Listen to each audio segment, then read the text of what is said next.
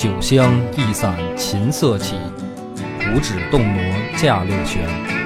斩青始而博古今，觥筹错而难斗平。何以庆余生？野史下酒四电台，道出不一样的精彩。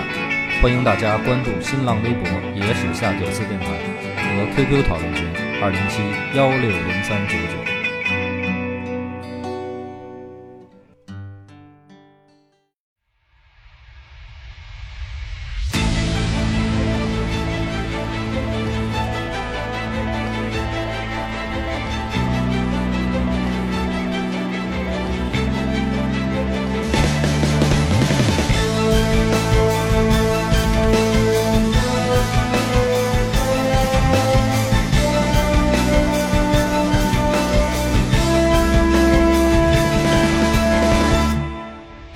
大家好，欢迎收听《野史下酒》，主播恶霸波。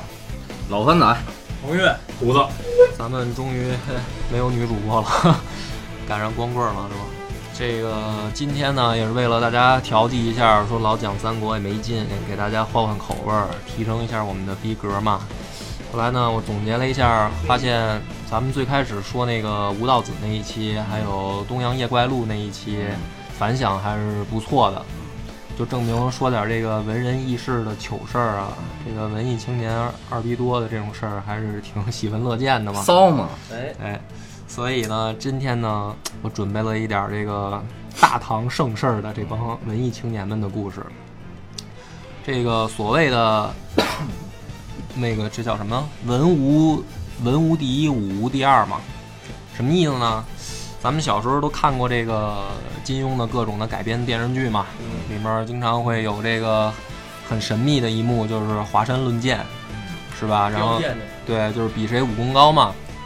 就是这帮这个会武术的呢，都总喜欢比试一下较量，啊、这个，但是呢，大家有没有想过一个问题呢？就是说，这文人吧，其实也一个德行，就是总是好出来跟别人比一比。哎，做个诗没事标一标，对，所以呢，这个所谓的文无第一嘛，就是基本上你说谁最牛逼啊？从哎而且这事儿跟跟武侠小说不一样，武侠小说都是虚构的嘛，但是这个 文人比诗这事儿是历这个历史上是存在 存在的，有实事可查的。李白什么的，哎，，对，喝着酒就开始标上，而且呢，这个玩意儿其实特别好比，就是你说这个你要赶上这个明清的时候比小说，那你这个不好比，是吧？太长了，你也没法说一个在一次 party 上一边喝一边比，这不现实。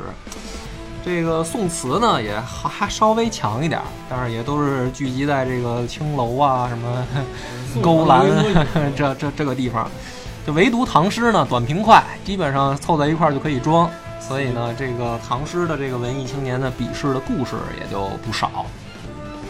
那咱们呢，今天就捋一捋这帮 这帮货啊，在一块儿都都干了什么？当然肯定不全了，举就是讲几个比较突出的这个例子。呃，芳儿，你都读过谁的唐诗啊？就是你现在能想起来？就李白、杜甫、杜牧，这都考试的这些，啊你知道吗？哎，就是什么这个诗仙是吧？然后晏诗道啊诗圣什么的，诗豪，对这帮孙子，反正就是这个后世啊，给他们的评价都挺高嘛。而且当时呢，属于这个在世的时候就火了，就是而且呢，他们也不靠这个出诗集挣钱，说白了。所以呢，这个都是当时的这种，就是搁咱们现在吧，就是有点这个什么呢，巨星的意思。开个演唱会，看过那个河东狮吼吧？苏苏轼在里边，永邦在里边开演唱会啊，就跟那差不多，其实还真是那样。那这个从就是说唐朝呢，基本上分成四个阶段嘛，初唐，然后盛唐、中唐、晚唐四个阶段呢，无涌现出来无数这种逗逼，就是好写个诗、喝个酒什么的。从开始呢，就是说第一波涌现出来的人呢，这个有几个代表性人物啊，比如说这个张九龄、贺知章这些人。这帮人呢，他们就是说，虽然诗很出名，但是实际上呢，在这个你要去查史料来讲啊，他们是以走仕途为主的，就是说他不是说这个我是对我是当官儿的，哎，这个写诗呢，只不过是我一个个人的兴趣爱好，也不是我靠这谋生。所以呢，这帮诗人啊，就想破了头，就是往这个朝廷里边挤。那那个时候呢，唐朝已经有了这个科举制了嘛，所以呢，这帮诗人呢，在私下里面这个兴趣爱好之余呢，肯定也是要进入这个公务员序列，拼高考考公务员什么的嘛。所以最先开始的这帮人啊，其实是当官的。当官的呢，那你就要面临着一个高考的问题嘛，或者说考公务员的问题。所以这几个哥们儿呢，这个还是仕途还是不错的，就先把这个文艺圈的这个龙头老大的地位呢，各自就站住了。站住了以后呢，这事儿就是说，在这个各个领域里边啊，你要说是最能这个推陈出新的，其实就是这个文学。为什么呢？你文学其实说白了不需要你有这个太多的家底儿，你就能干。你你只要有才，你你就可以。说白了，脑子里有东西。哎，对，就是说你有这个天赋就可以拿。你纸笔都不需要。哎，对。然后呢，肯定被站住了以后呢，就有后浪想推前浪嘛。所以呢，这第一个人物就出场了。这哥们儿呢，跟其他人不一样，他呢想靠选秀上位。就是说，人家都是高考，他瞧不上，他觉得你们那个太太扯。我一不留神内定了。对我这就是选秀，选秀呢，而且必须要走内定的路，就是不内定是肯定没戏的。当时的唐朝怎么办呢？就是说，那个诗人啊，或者你这种文化名流啊，你可以结交权贵。这权贵什么意思呢？比如说皇亲国戚，他也有这个业余爱好嘛，好写个诗什么的。没事儿，人府上办个 party，对，办个 party 呢，他他就去跟人结交一下。这里面呢，就有一个这个属于高档的白富美追星族，就是玉真公主。玉真公主呢，就好这个结交这种文艺小青年、小鲜肉，然后看看他们这个才能，然后口活不是文笔，文笔，文笔。哥，你太脏了，你这个。你得吟诗嘛。后来呢，这个出现了一个这个摇滚青年，跟搁咱们现在就是典型摇滚青年。怎么回事呢？抱抱着个琵琶就上京了，哥就是在这一现在就是拎把吉他就来北京了。这就是那种流浪歌手那感觉。哎，但是呢很有野心。嗯，他呢就是说他知道打听来打听去呢，就结交上了一个这个权贵，就是齐王。齐王这个也姓李啊。这个齐王呢，就给他出谋划策，就说兄弟，你呢确实可以，谈的不赖，哎，就是不错。这个，但是呢，你呢没找对门儿。说我呢，他不管内定这事儿，说谁管呢？就是这玉真公主，你得呢想办法接近她，你得让他甩起来。哎，而且呢，这姐们儿好这个，就是你看你长得也不错啊，我呢给你捯饬捯饬，咱也买一身阿玛尼。这个搞一搞，然后呢？对，就是你去你去他那儿，但是呢，情况呢其实不容乐观。就是说，这个这一届选秀啊，其实玉真公主呢已经内定了一个人选了，谁呢？就是张九龄的弟弟，这个叫张九高啊，内定好了。于是呢，这个永齐王呢就给这个这哥们儿，我现在还不不说他名字啊，但是我反正你能猜出来这是谁？现在那就往接着往下听啊。这个齐王就给他出出主意说，这次 party 上啊，我先给你这个，在一个这就是压场的位置，哎，你在中间弹，旁边一大堆妞儿给你伴舞，然后呢，靠你这身行头是吧？然后靠你这张脸，你马上就能引起这个玉真公主的注意。只要他一注意你，再加上呢，咱们这个弹一首他喜欢的曲子，你好好回去操练一下。只要他这个注意到你，你站起来以后，你就二话不说亲他。不是亲他，你就说呢，我会写诗，就是说，哎，因为诗呢，曲线，对对，就是说诗这个东西啊，在对在在那个年代啊，那个那个社会呢，已经是一种比较这个怎么高端的高端的，哎，有点有一般人不会上档次，不是一般人啊会，但是呢入不了这个法眼啊，你知道吧？就是说，你说现在说谁不会唱歌，谁都会唱，但是呢，你要说去好声音上。你你能不能进去？那那是另一另一回事儿，你知道吧？所以呢，这个一切呢就按部就班就开始了。这哥们儿呢就在这个 party 上啊弹了一首这个后世非常有名的曲子。Don't cry 啊，Don't cry，Don't cry，真不是。这曲子叫《玉轮袍》，但是现在呢好像已经失传了。但是这首曲子据说当时达到的效果就是技惊四座呀，就是啊，这个底下的人都站起来鼓掌，说好好好好，玉真公主就直接就眼睛就直了，说这个就直接往台上冲，知道吧？这个说小伙子，谁也别拦着我啊！小伙子，那个来来来，说这个你这个 加入我的战队，好吧？哎，对，就对对，就转转转身了，开始问话了。问话这个说，呃，你有什么才艺啊？就是说除了这个弹曲儿，你还有什么其他的这应个问问你的梦想是嗯，身体上有没有什么特殊的技艺？啊？反正这个俩人一聊呢，这就按照齐王的那个套路，这哥们儿就说我呢还会写诗。说玉真公主说哟，说那这事儿可就是另当别论了啊。又挠着他的痒处。，对，说这个诗的话，你可这个牛吹的有点大了，因为已经有很多名家了嘛。他在玉真公主面前说自己会诗，这就是一个很怎么说呢当时？那意思说，你要说敢说会诗，哎，就就是很很牛逼的了，哎，那就必须得考一考。于是呢，这个玉真公主说：“那咱们就现场即兴来一段吧，说我给你出个题目，是吧？要有风花雪月，要有 这个有才子佳人，肉什么的。对，说这个来一首，这哥们儿呢，当时就直接这个想了想，就吟诵了一首。其实底下准备好了十首，你知道吧？说一首他的这个名诗呢，叫什么呢？呃，红豆生南国，此物最相思啊，就这首诗。福峰哥，你已经知道这人是谁了是吧？对，就是王维。王维，然后呢，这个玉真公主惊为天人，长得好看吗？王王维不是这个据据说长得是不错，是真真的是不错。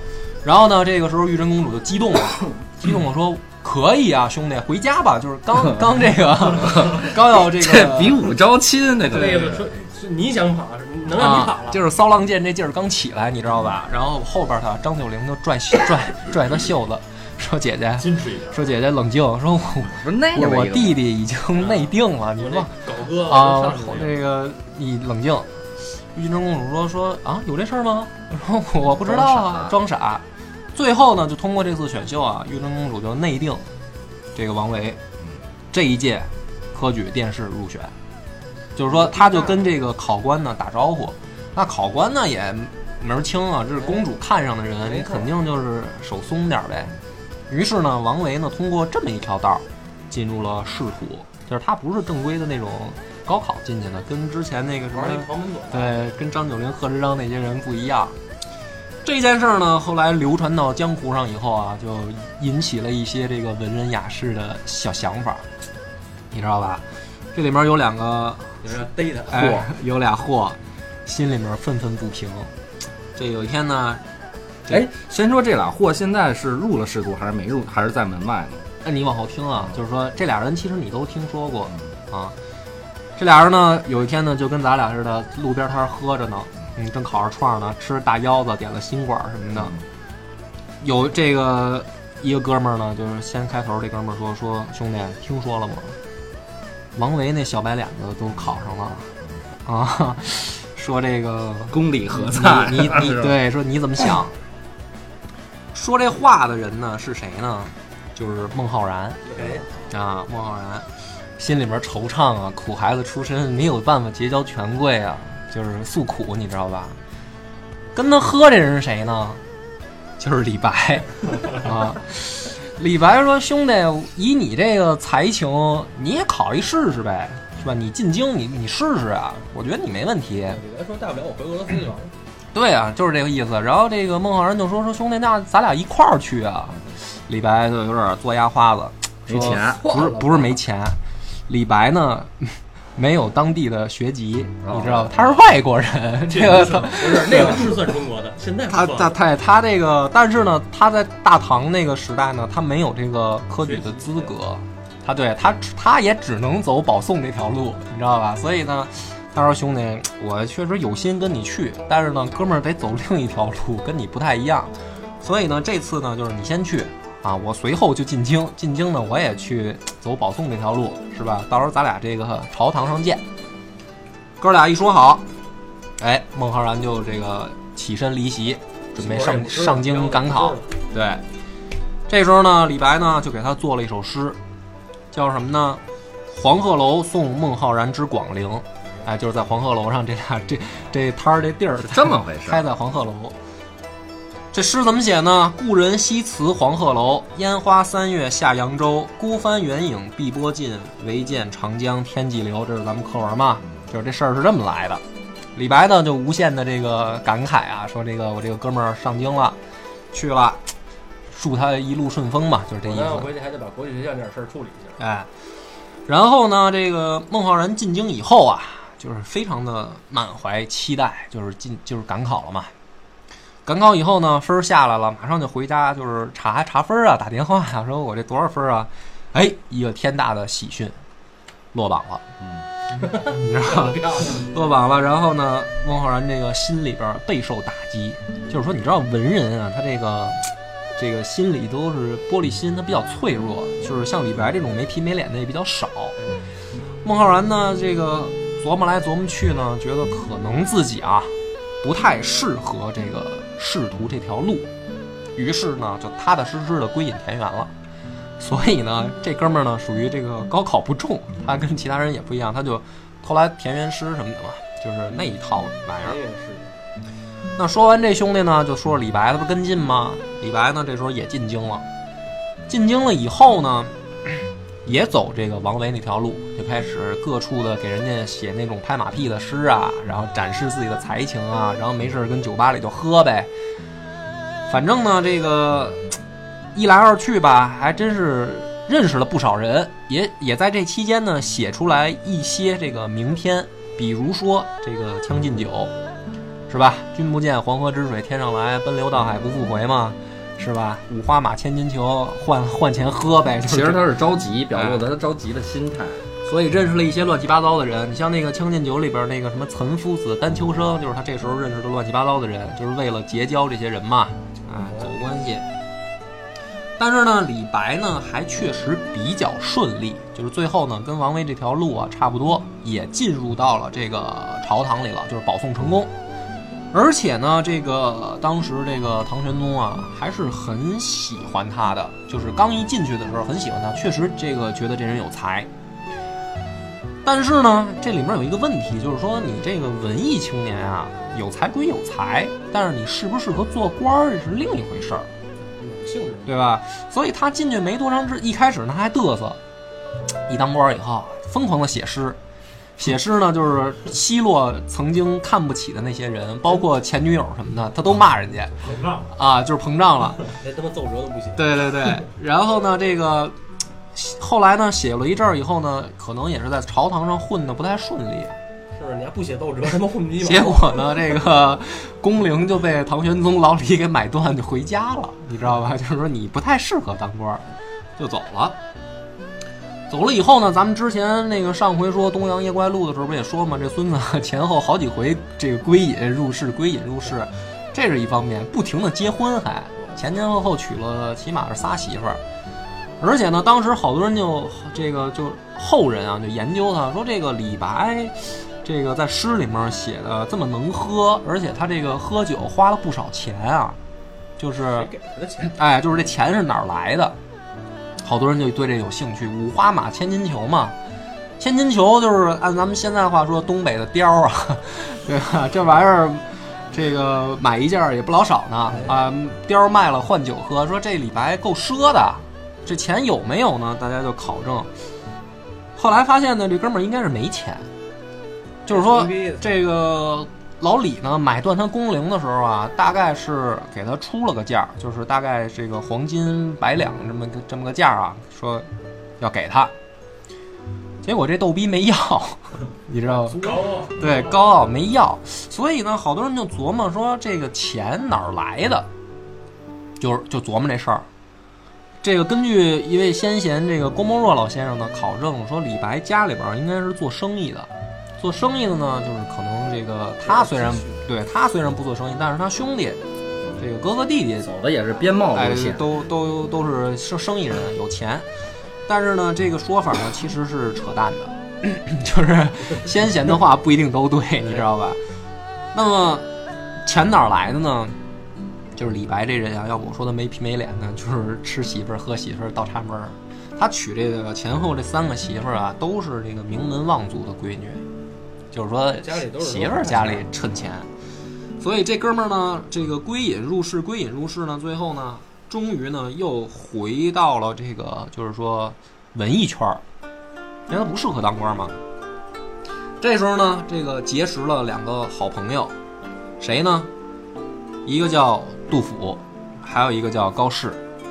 哎，这个这俩兄弟出来了，三个人呢在一起情投意合，组成了一个喝酒小分队。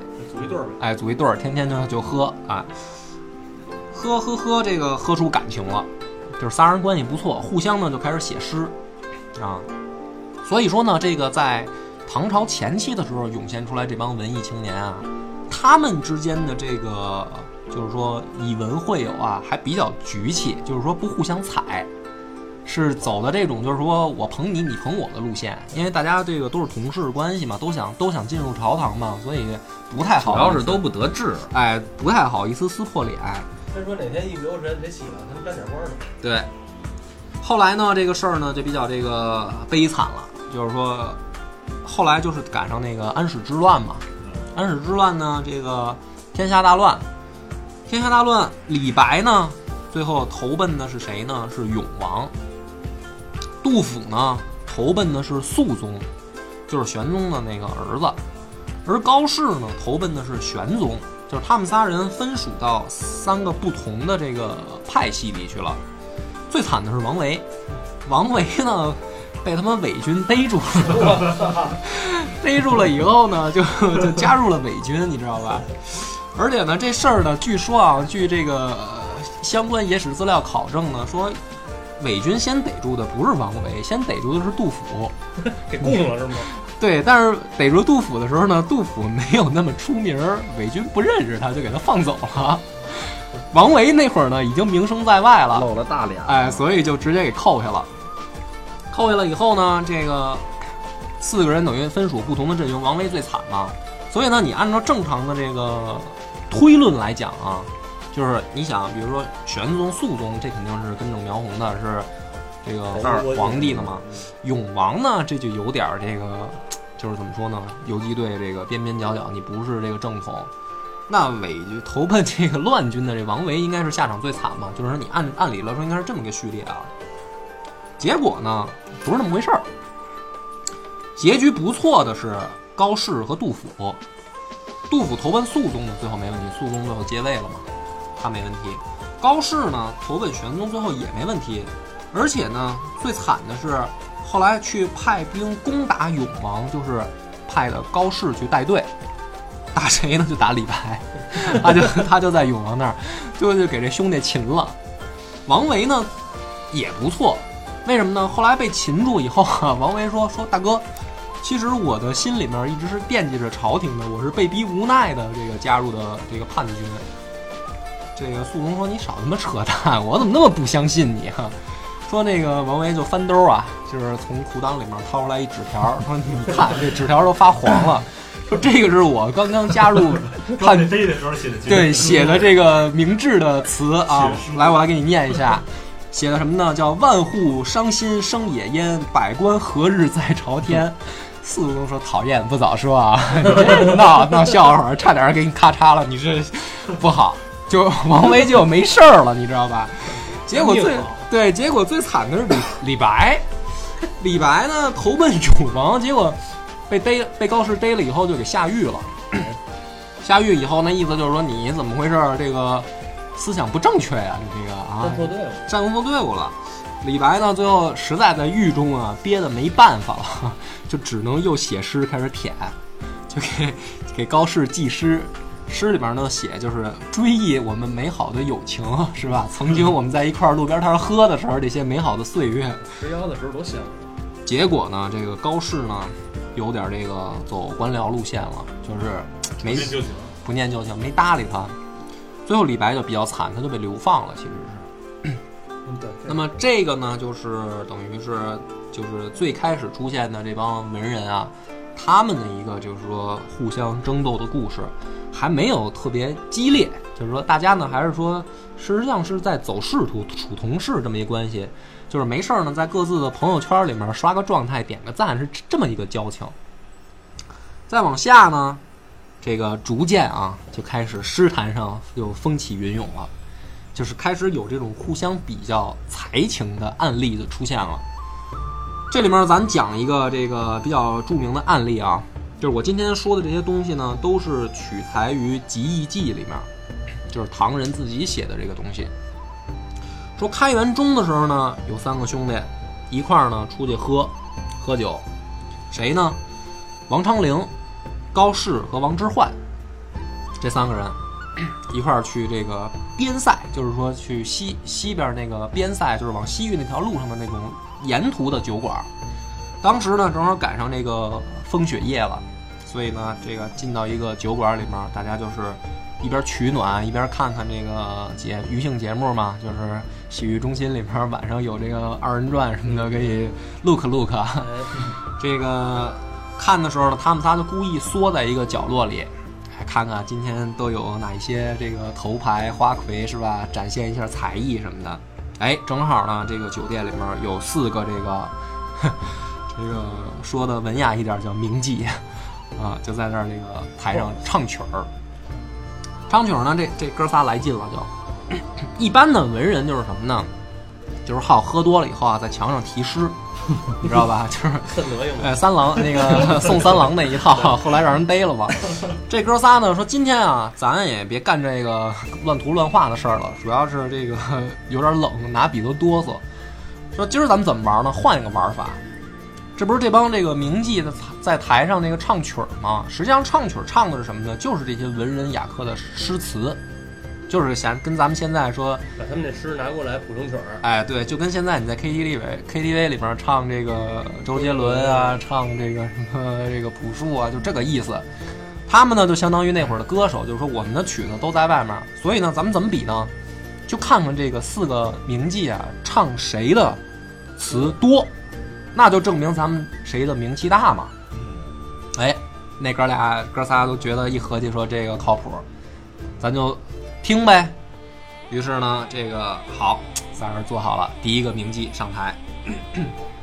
这名妓呢，唱了一首什么呢？这诗，这个这首词是这么写的：寒雨连江夜入吴，平民送客楚山孤。洛阳亲友如相问。一片冰心在玉壶，所以说我们这个节目呢是有助于大家提升逼格了嘛，你知道吧？呃，什么意思呢？我都不解释了。这是谁的呢？就是这个芙蓉楼送辛渐。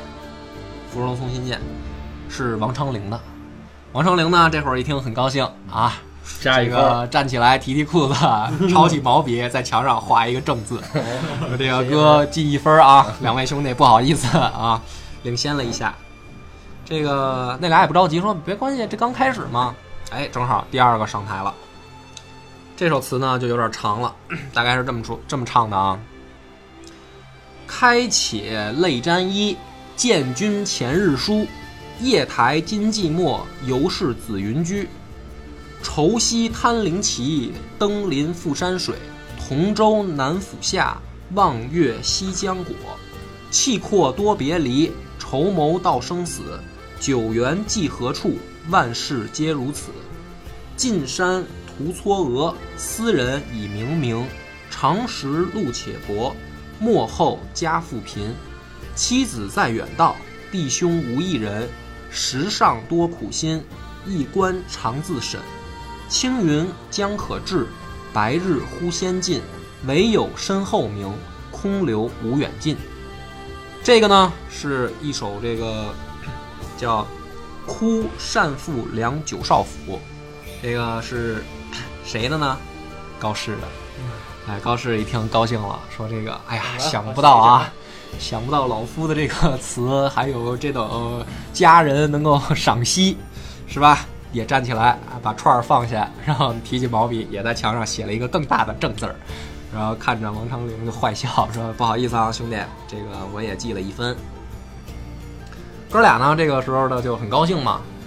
王之涣这人呢有一个毛病啊，就是说他呢 一般赶上这种局啊，他不好别的，他先喝，他先吃，他先喝，就是说你们先忙活你们的啊，我不愁别的。甭管这顿谁结啊，谁赢谁输，哥这顿晚饭是解决，对我得先把饭解决了。所以呢，他呢确实这仨人里边经济条件是比较差的那一个。对，哥俩在墙上写完正字时看着他，他也不着急，说说回头这个桌子都吃干了，别着急，别着急，说看后面的，后面的啊，说这个刚开始。哎，这会儿呢，这仨聊的时候，又有一个美女站起来，开始了。金井梧桐秋叶黄。珠帘不卷夜来霜，熏笼玉枕无颜色。卧听南宫清漏长，反正也挺长的，我也不不跟这装逼了啊，也不解释嘛。这是什么呢？《长信秋词五首》里边的第三首，谁呢？还是王昌龄的。王昌龄这会儿更高兴了，说：“哎呀，真是不好意思啊，没想到啊，没想到，说这个想不到老夫名声在外啊，这个真是不好意思。”然后又在墙上，哎呀，反正这个劲儿起来了，是吧？这时候呢，王之涣吃饱了喝足了，觉得这事儿不太对劲了，说照这么下去，看来这顿他妈得我结呀，是吧？不能再慎着了。于是呢，得起来想招。想招怎么办呢？这个一共就四个人啊，对吧？那个 前仨人都完了，这个自己也 大比分落后，没办法，于是站起来装逼，说呀。你们这些词儿啊，都是一些淫词 艳曲，是不入流。说什么人才唱你们这些歌呢？就是下里巴人，就是说那种没文化的那种村妓才才才唱你们这些词儿。说你注意看台上那四个，看最后出场那个吧，是不是最漂亮？哎，哥俩傻不愣登就跟着看，说哎，好像是哎，真是挺漂亮的。说我告诉你吧，王之涣说，说这种佳人唱的词啊。清新脱俗，就跟咱们现在你说你要跟大街上唱小苹果是吧？这有点掉价是吧？上什么唱什么这个 Don't Cry 这种歌，这都没有意思。你得唱点什么呢？得唱点这个别人听不了的。你说你唱一忐忑，这多牛逼啊！别人也学不了。王中焕说说，最后这个佳人啊，肯定是不是俗人，他唱谁的词，才证明谁的这个词呢意境高远。说你们俩同不同意？那个王昌龄跟高适哥俩呢，就说说这个明显找辙呗啊，耍无赖啊！但是呢，你要说他说的没道理吧，也不是。的确，最后这妞长得漂亮，你知道吧？也有点期待啊，就有点期待。文人嘛，其实都挺自信的，你知道吧？都觉得自己可以。说那行吧，说那个那要不是唱你的，你怎么办啊？就将他。这时候王之涣呢站起来吹牛逼，说这样吧，如果待会儿这妞。唱的不是我的，从此以后，哥们儿就退出诗坛了，好吧？啊，就 是就是，啊，鹏哥，你这个太点题了。说如果要是唱我的，你们俩拜我为师，就跟王昌龄跟高适说说啊，如果要是唱我的，你俩拜我为师。那这个王昌龄跟高适被这么一激，心里面也不服啊。是觉得我靠这么自信，说来呗，说这三分之一的概率你太牛逼了，来，结果呢，这个家人上台以后，慢慢悠悠唱了一首词，这么唱的：黄河远上白云间，一片孤城万仞山，羌笛何须怨杨柳，春风不度玉门关。哎，范儿，刚才有所悟啊，这首知道是分析一下什么词吗？我不用分析啊。还不是他的，哎，你还真猜错了，是吗？这首叫《凉州词》，就是王之涣的《春风不度玉门关》，确实是王之涣。凉凉，那谁不是还有一首《凉州词》吗？你说那个什么“西出阳关无故人”了是吧？就是醉卧沙场君莫笑嘛。呃，不是，不是一个人。这个 王之涣呢，这时候提起裤子来啊，这个牛逼起来了，站起来，哎，掸掸衣服，说：“哥俩下跪吧，请请跪。”怎么样，服不服？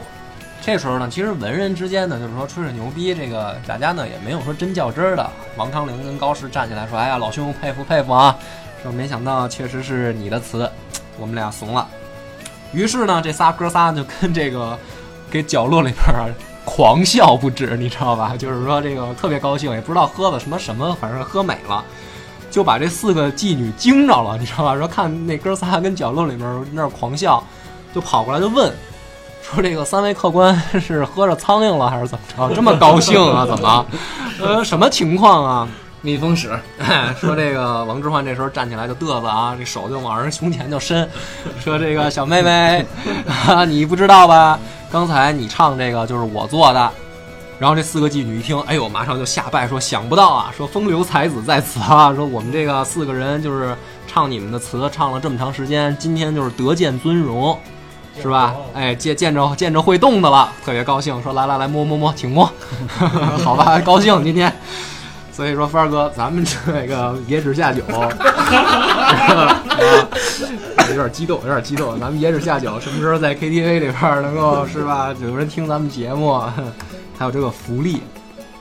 总之呢，这个故事呢，就是你可以发现呢，跟这个呃之前的这帮文人呢，就已经有点区别了。就是第一个呢，是证明呢，他们不是在这种小团体里面互相的这个点赞了，已经是。歌曲流通到市面上去了，就是那会儿呢，其实早李白那些人也流通到市面，但是呢，大部分还是集中在这种这个王公贵族啊、文人雅客啊这种达官贵人这个圈儿里面，可能知道的比较多。现在这帮人呢，证明他们的这个已经是 到这种是吧，风化场所，对很多人都知道了。那么这哥这仨哥们儿呢，这个故事可以说是也是一个开始有火药味儿了。再往下，就是真刀真枪，开开始对真刀真枪了。这个文无第一嘛，说白了又是有后浪推前浪。就说呢，巧就巧在在公元这个七百七十二年的时候，诞生了两个这个文艺青年，都是后世的这个怎么说呢，在诗坛啊，就是跺一跺脚就是震三震的这种角色。有一个人呢，先出的名儿。被后世封为诗豪，这人叫刘禹锡。范儿哥，刘禹锡的课文你还能不能想起来一两首？记不住这个，就是那个“山不在高，呃，有仙则灵；水不在深，水不在深。”哎，对对对，就就就他。哎，这哥们儿呢，先出的名儿，在诗坛上可以说是叱咤风云，这个纵横南北了。能跟他比肩的，当时啊，只有一个人，就是柳宗元。当时呢，他们在诗坛并称这个“柳柳”，两两个币，反正非常有名儿，你知道吗？像他妈性病的名字。对，这个时候呢，就是有一个人来到了首都，来到首都以后呢，这个不服，心里面啊就是窝火，说这算较劲，说这算个屁呀！而且这个人呢，取的名字特别招人恨。当时呢，就有这种诗坛的前辈啊，和这个当官的呢，就劝这孩子说：“你改个名儿吧，你这名儿呢，实在是这个那个有点太地图炮了。他叫什么呢？叫白居易。白居易为什么地图炮呢？就说当时呢，白居的意思就是说你住在这个也是野史了啊，不是益州，这野史了。就是说有一种说法，就是说你住在首都就是叫白城嘛。白居就说你住在首都里面还易。你也没工作，你一文艺青年还白居易。现在你要搁现在，就是说叫这个叫北漂爽，可能起这么一个名字，你知道吧？对，我 就是很地图炮，你知道吧？就劝你改，没有网络。哎，对，说那个你改一名儿吧。这哥们儿说我不，哎，我就喜欢叫这名字。说你叫这名字也可以，你得亮亮真本事啊。说来给你赋诗一首，赋诗呢，这首诗这么写的：离离原上草，一岁一枯荣。野火烧不尽，春风吹又生。反诗干的，对，就这种浪浪催的，你知道吧？骚浪贱这个劲儿，野火吹又生了，就这帮人呢也是惊为天人。我操，有才啊！说你直逼这个你的前辈李白啊，李白就是靠这个什么蜀道难，这个就技惊四座嘛，是吧？说这个牛逼啊，白居易。而且巧的是呢，白居易跟刘禹锡啊两个人是同年生的，就是他们俩是同岁，都是公元七百七十二年。所以呢，白居易呢心里面就较劲，就是说你也没比我大是吧？结果你在诗坛上这么出名，我这个无非就是说这个不得计，哎，不得门路是吧？现在我也来了，我也在首都了，还什么柳柳？呸！说我我要挑战你。当时呢，于是这个就是诗坛啊。风起云涌，就是山雨欲来风满楼，大家都知道啊，都放出消息来了。而且柳宗元这个时候呢，已经开始就是说专心于这个政事，就是政务啊、当官这些事儿，可能注意力更放在这边，放松了对文艺修养的培养。对，就是说，在这个文艺方面创作呢，逐渐的这个就是少了一些，所以诗坛上呢，就剩下刘禹一、刘禹锡一个人在那儿吹牛逼。这个时候呢，突然就说来了一个白居易，是吧？两个人，你看我不顺眼，我看你不顺眼，大家这个各路媒体是吧，都关注起来了。当时呢，说这个写诗战斗的这个规矩就是唱和。唱和这个玩法怎么玩呢？就是说我呢给你发一首诗，寄过去啊，你呢必须给我回一首，这是就是规矩。你要是接不上来，那就证明你怂了，就是你得就对不上来嘛。斗诗呗，斗诗，哎，就是斗诗，就是华山论剑了，就是比比他们谁更贱。这个白居易这个疯子啊，这个第一回唱和给刘禹给刘禹锡发多少首？你知道吗？两首，两首能叫他疯子吗？这孙子发了一本诗集，对，发了他妈一百首，你知道吧？这刘禹锡就疯了，说这孙子天天有没有正事儿啊？你说我搁上，你说哥现在，你说给我来这套，我可能没看，装什么呀？对我没看完，可能就怂了，说操看不完，就直接就是输了。结果呢，这个刘禹锡也是好兴致，就较上劲了，就一首一首跟他回啊，哥俩就是你来我往，就较上劲了。他们要不这样干，咱后世也知道不了这么多东西。对啊，而且这有有有实际可考，就是说这个当时说汉林白二十二学士见记诗一百篇嘛，所以他就是这么来的，就是真有这事儿。然后呢，这哥俩，反正我估计刘禹锡这时候官儿也他妈不好好当，天天天天就不务正业。对，白居易这哥们儿也是跟家没事就憋诗，较上劲了。俩人这个你来我往，最后一共战斗了多少回合呢？反正你猜的多少回合？就照白居易这种 这种疯劲儿啊，可能饿不死的情况下，他一直在战斗。对，一直在战斗。最后啊，哥俩一共战斗了一百三十八回合。你想想吧，就是属于文思如尿崩嘛，就是基本上天天就跟家写诗。我觉得当时已经不叫诗了，就是你直接改小说就完了，是吧？你费那劲干嘛？而且呢，这个刘禹锡呢是有这个三个秘技的，就是这个乐府，然后呢，这个呃，还有一种是什么亲亲民诗嘛。第三种呢就是怀古，这是他三个绝招。白居易在这方面呢毫不手软，也有绝招，新乐府嘛。还有呢，就是说大家都听过那故事，我估计上语文课的时候老师都讲过。白居易的诗有一个特点，就是特别的通俗易懂。据说这孙子平常写完诗啊，这个下去采访，专找老太太，就是大娘，这个买完菜跟那儿歇会儿，坐小板凳，他就凑过去了，说大娘，我给你念首诗啊，看你能不能听得懂。大娘说哟，听懂了。白居易说好，说这个我就追求的是这个效果。要不然对不起那么多的量。对对对对对，就是这意思。所以呢，就是刘禹锡这个前两招，白居易就是见招拆招，都给他破解了。最后呢，刘禹锡说这么下去呢不是办法，说这孙子创作能力太强了，说我这还有正事儿呢，我这天天领着工资呢，回头让同对说这我跟他耗不起，说不行，说这个必须呢得跟人家决战了，我只能出我第三招怀古诗。于是呢。就把这个白居易约过来，说咱们呢找一地儿，今儿呢晚上好好喝点儿，而且呢叫来俩裁判，谁呢？就是元稹和韦楚客，也是两个诗人。就是说这个实际上呢，就是你不听我这么讲，你老觉得这是文人雅士开个 party 聚个会，实际上是他妈较劲呢，你知道吧？就是说今天咱们必须得决一胜负。来了以后呢，这个 就是说出题吧，是吧？先喝着，先美着。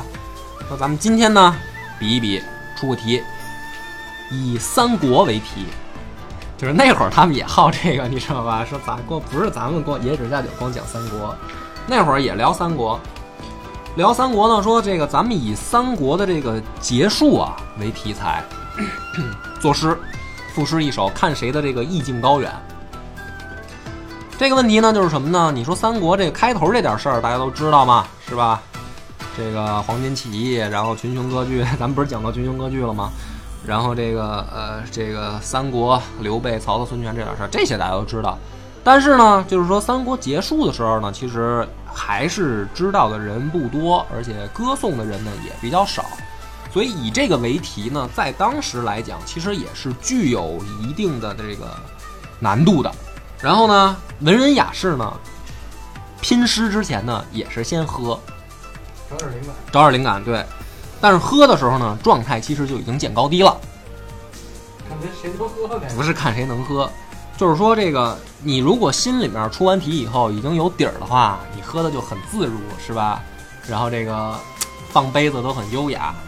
没底儿的这个喝的呢就比较仓促，就是他在琢磨呀，说我这个我怎么做呀？这诗。白居易呢就跟正跟那儿挠头挠裤裆，正喝的正正正正发愁的时候呢，刘禹锡就放下杯子了，说不好意思，我有了。啊，元元稹说男的女的是吧？赋诗一首，说这个这个诗啊，就是哎这字儿我不认识，操！啊，咱们我我我老瑞我我也念瑞，但是其实不是，啊就咱们先念瑞。王瑞楼船下益州，金陵王气黯然收。千寻铁锁沉江底，一片降帆出石头。人世几回伤往事，山行依旧枕寒流。今逢四海为家日，故垒萧萧芦荻秋。这首诗呢，就是后来这个名震诗坛的《西塞山怀古》，就是刘禹锡的这个一个非常牛逼的诗作。当时呢，直接就把白居易震了。白居易就剩挠白居白居易就说说得了，这顿我请了，好吧，我以后呢，我保证再也不吹牛逼了，行吧？你好好工作吧。刘禹锡呢松了一口气，说：“哎，知道，知道服软就行，是吧？”那么，于是呢，这一次决战呢，以这个刘禹锡完爆白居易结束，因为有裁判嘛，元稹跟韦楚客都在旁边呢。这个白居易灰溜溜的回去了，但是呢，各位你们仔细想想啊，就是反正你琢磨琢磨，其实到了后世来讲，你觉得他们两个谁更有名儿？白居易啊，对吧？就是说，其实大家就是没读过《唐诗三百三百首》，学过这个课文，或者你光受过九年义务哎教育，就就就是你白居易的名字呢，明显就是比这个刘禹锡的更可能出名一点啊。为什么呢？对，就是后来压翻盘了，你知道吧？这孙子回去以后就憋憋着，一直就等着这个刘禹锡露破绽。你说这个心里得有多阴暗，这哥们儿。后来呢，刘禹锡吧有一次这个嫖娼，嫖娼，对，嫖娼的时候呢，一高兴是文人，呃，是文人都都喜欢干这个 干这这些事儿嘛，说白了。但是峰哥，你要清楚，不是嫖娼就是文人，是文人爱嫖娼。哦明白明白这个逻辑你要有先有后啊。对对对 毁了这节目。对。有一回呢，这个刘禹锡呢这儿玩的高兴的时候啊，就是即兴呢作诗一首。作诗呢，这首诗叫《太娘歌》，不是那个东南亚娘惹那个厨艺啊。《太娘歌》呢，说的是一个妓女的这个悲惨遭遇。这首这首诗呢也比较长，大家就是他妈的丫玩完了，跟人聊聊人生什么的。呃，你要这么理解呢也可以，但是呢，我们必须要从三观正的角度来讲呢，就是说还没玩之前呢，刘禹锡被感动了，被这个 这个姑娘的身世有有所感慨，于是呢，这个作诗一首。那么这个事儿呢，于是就是轰动了这个大唐的诗坛，是吧？都知道丫嫖娼去了，是吧？当时去公园管的还没一年。对，这个这首这首诗呢，就是确实很牛逼，就是成为了当时轰动一时，就是相相当于现在这个《三体》获雨果奖这个效果，你知道吧？于是呢，有一天，白居易在嫖娼的时候，也这个有感而发，你知道他为什么嫖娼去吗？嗯就上回他败为什么败了？因为他不懂，嗯，对吧？嗯不懂历史。哎，这回刘禹锡已经发出了一个战帖，他这是一种独特的尸体。为什么？他的经历是在于嫖娼。哦，白兄弟他不嫖，他根本就磕不过他，你知道吗？我们这么解读先贤，会不会有点儿没事儿，都是人，都是人好吧。总之呢，白居易在嫖娼的时候呢，就是凝气秉神啊，预感到自己将要击败刘禹锡了，于是对，当嫖娼者都不认为自己是在嫖娼的时候，他已经赢了。所以这个我们我们要是还是要向先贤学习，对对对吧？这个三观要正。对，那么这个一首《琵琶行》横空出世啊这个白白居易这这厮啊，《琵琶行》这个是咱们的这个中学课文嘛，对吧？所以说我就记得四个字儿叫全篇背诵。我操，全篇背诵还可以，就说明了他的这个重这个重中之重。所以为什么我们记白居易的名字记得这么清楚呢？因为这篇课文是要默写的嘛。主要是没少骂。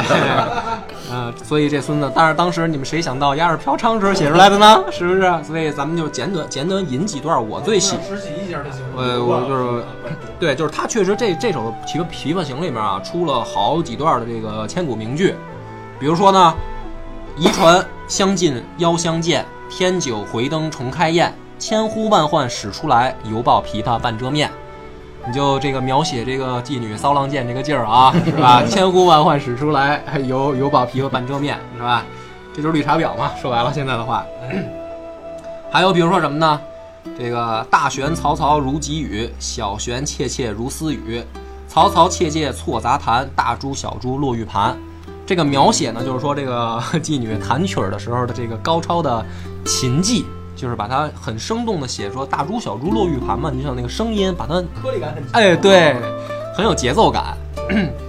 所以说，比咱们这个、呃五指动挪驾六旋怎么样，分儿哥？你觉得？好好是吧？但我其实我觉得五指动挪驾六旋更更有意境，因为我不是在嫖娼的时候写出来的。所以你去哪儿了，兄弟？哎，对，还有比如说这个 还还有这个，比如说这个闷骚这个劲儿啊，再听这句：别有忧愁暗恨生，此时无声胜有声，是吧？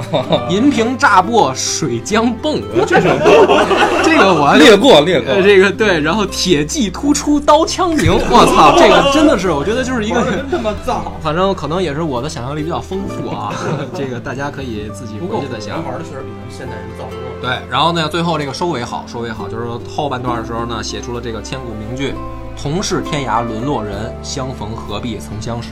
”是吧？就是说好不容易见一面，今儿晚上过夜以要后，钱了，对，能不能谈感情？对，三百。对，大概呢就是靠这首《琵琶行》啊，后来完爆刘禹锡的那个《太娘歌》。所以你后来你你你你说你有几个知道《太娘歌》？就是说，除非好唐诗的啊，基本上都不知道《太娘歌》了，但是都知道《琵琶行》。当然也跟压在课文里有关系，我觉得。总之呢，就是说，文人就是文无第一嘛，就是说三十年河东，三十年河西。最后呢，这帮文艺青年的名字，不管怎么说，都出现在了《唐诗三百首》里边，或多或少都收录了进去。所以你看，这个是发发展到了就是后唐时期的时候呢，这种文人的比较为什么会更直接了呢？因为这帮人对仕途看得更淡了，你知道吧？你说有几个平头老百姓非得跟领导比试的，对不对？没意思嘛。但是呢，你说这个白居易，他可能就无心这个说，我一定要在仕途上怎么怎么着，我就是业余爱好，就是喜欢显露我钻牛角尖儿了，是对但是呢，咱们这个野史下酒最后呢，还是要回归到一个三观比较正的思路上来，就是当真的刘禹锡啊死死了，就是他先死了嘛，去世以后，白居易啊很伤感，对手呗。对手就是这种对手之间的惺惺相惜啊，你知道吧？就是寂寞寂寞，哎，就是高处不胜寒，没人较劲了，其实反而心里面空落落的。基友，对，好基友一辈子嘛，应该就是相爱相杀，我越来越腐，我觉得。这个后来呢，白居易就作诗一首，这首诗是这么写的：四海齐名白与流，百年交分两筹谋，同贫同病退闲日，一死一生临老头。杯酒英雄君与操，文章巍峨我知秋。贤豪虽没精灵在，应共微之地下游。就是他去这个感伤追忆自己这个老对手啊。你想，他第一就是说四海齐名白与流嘛，他到死他也不承认，人都死了，他还非说他没输那次。但是呢，透出来一种就是文人之间的这种很难得的惺惺相惜，因为一般都是文人相轻的嘛，对吧？你说我基本上瞧不上其他文人，可牛逼了。但是呢，最后就是说留下了这种就是互相感伤、怀念的这个这样的一首绝，就是千古绝句嘛。还是有交情。对，还是有交情的，所以我就特别期望帆儿哥一定要多读书，少嫖娼，是吧？这个等我死了以后，你也能写出这样的千古名句来追忆我。按你这个套路来讲，我可能死在你前头了。那我一定会给你赋诗一首的，但是题材呢，可能就你就由不得我了，好吧？那么这个呢，就是说大唐的文艺圈儿，那么为了给大家调剂口味吧，我们讲一些这些文人骚客的事儿。那么到下期呢，咱们还是回归我们的三国系列。感谢大家本次收听，再见。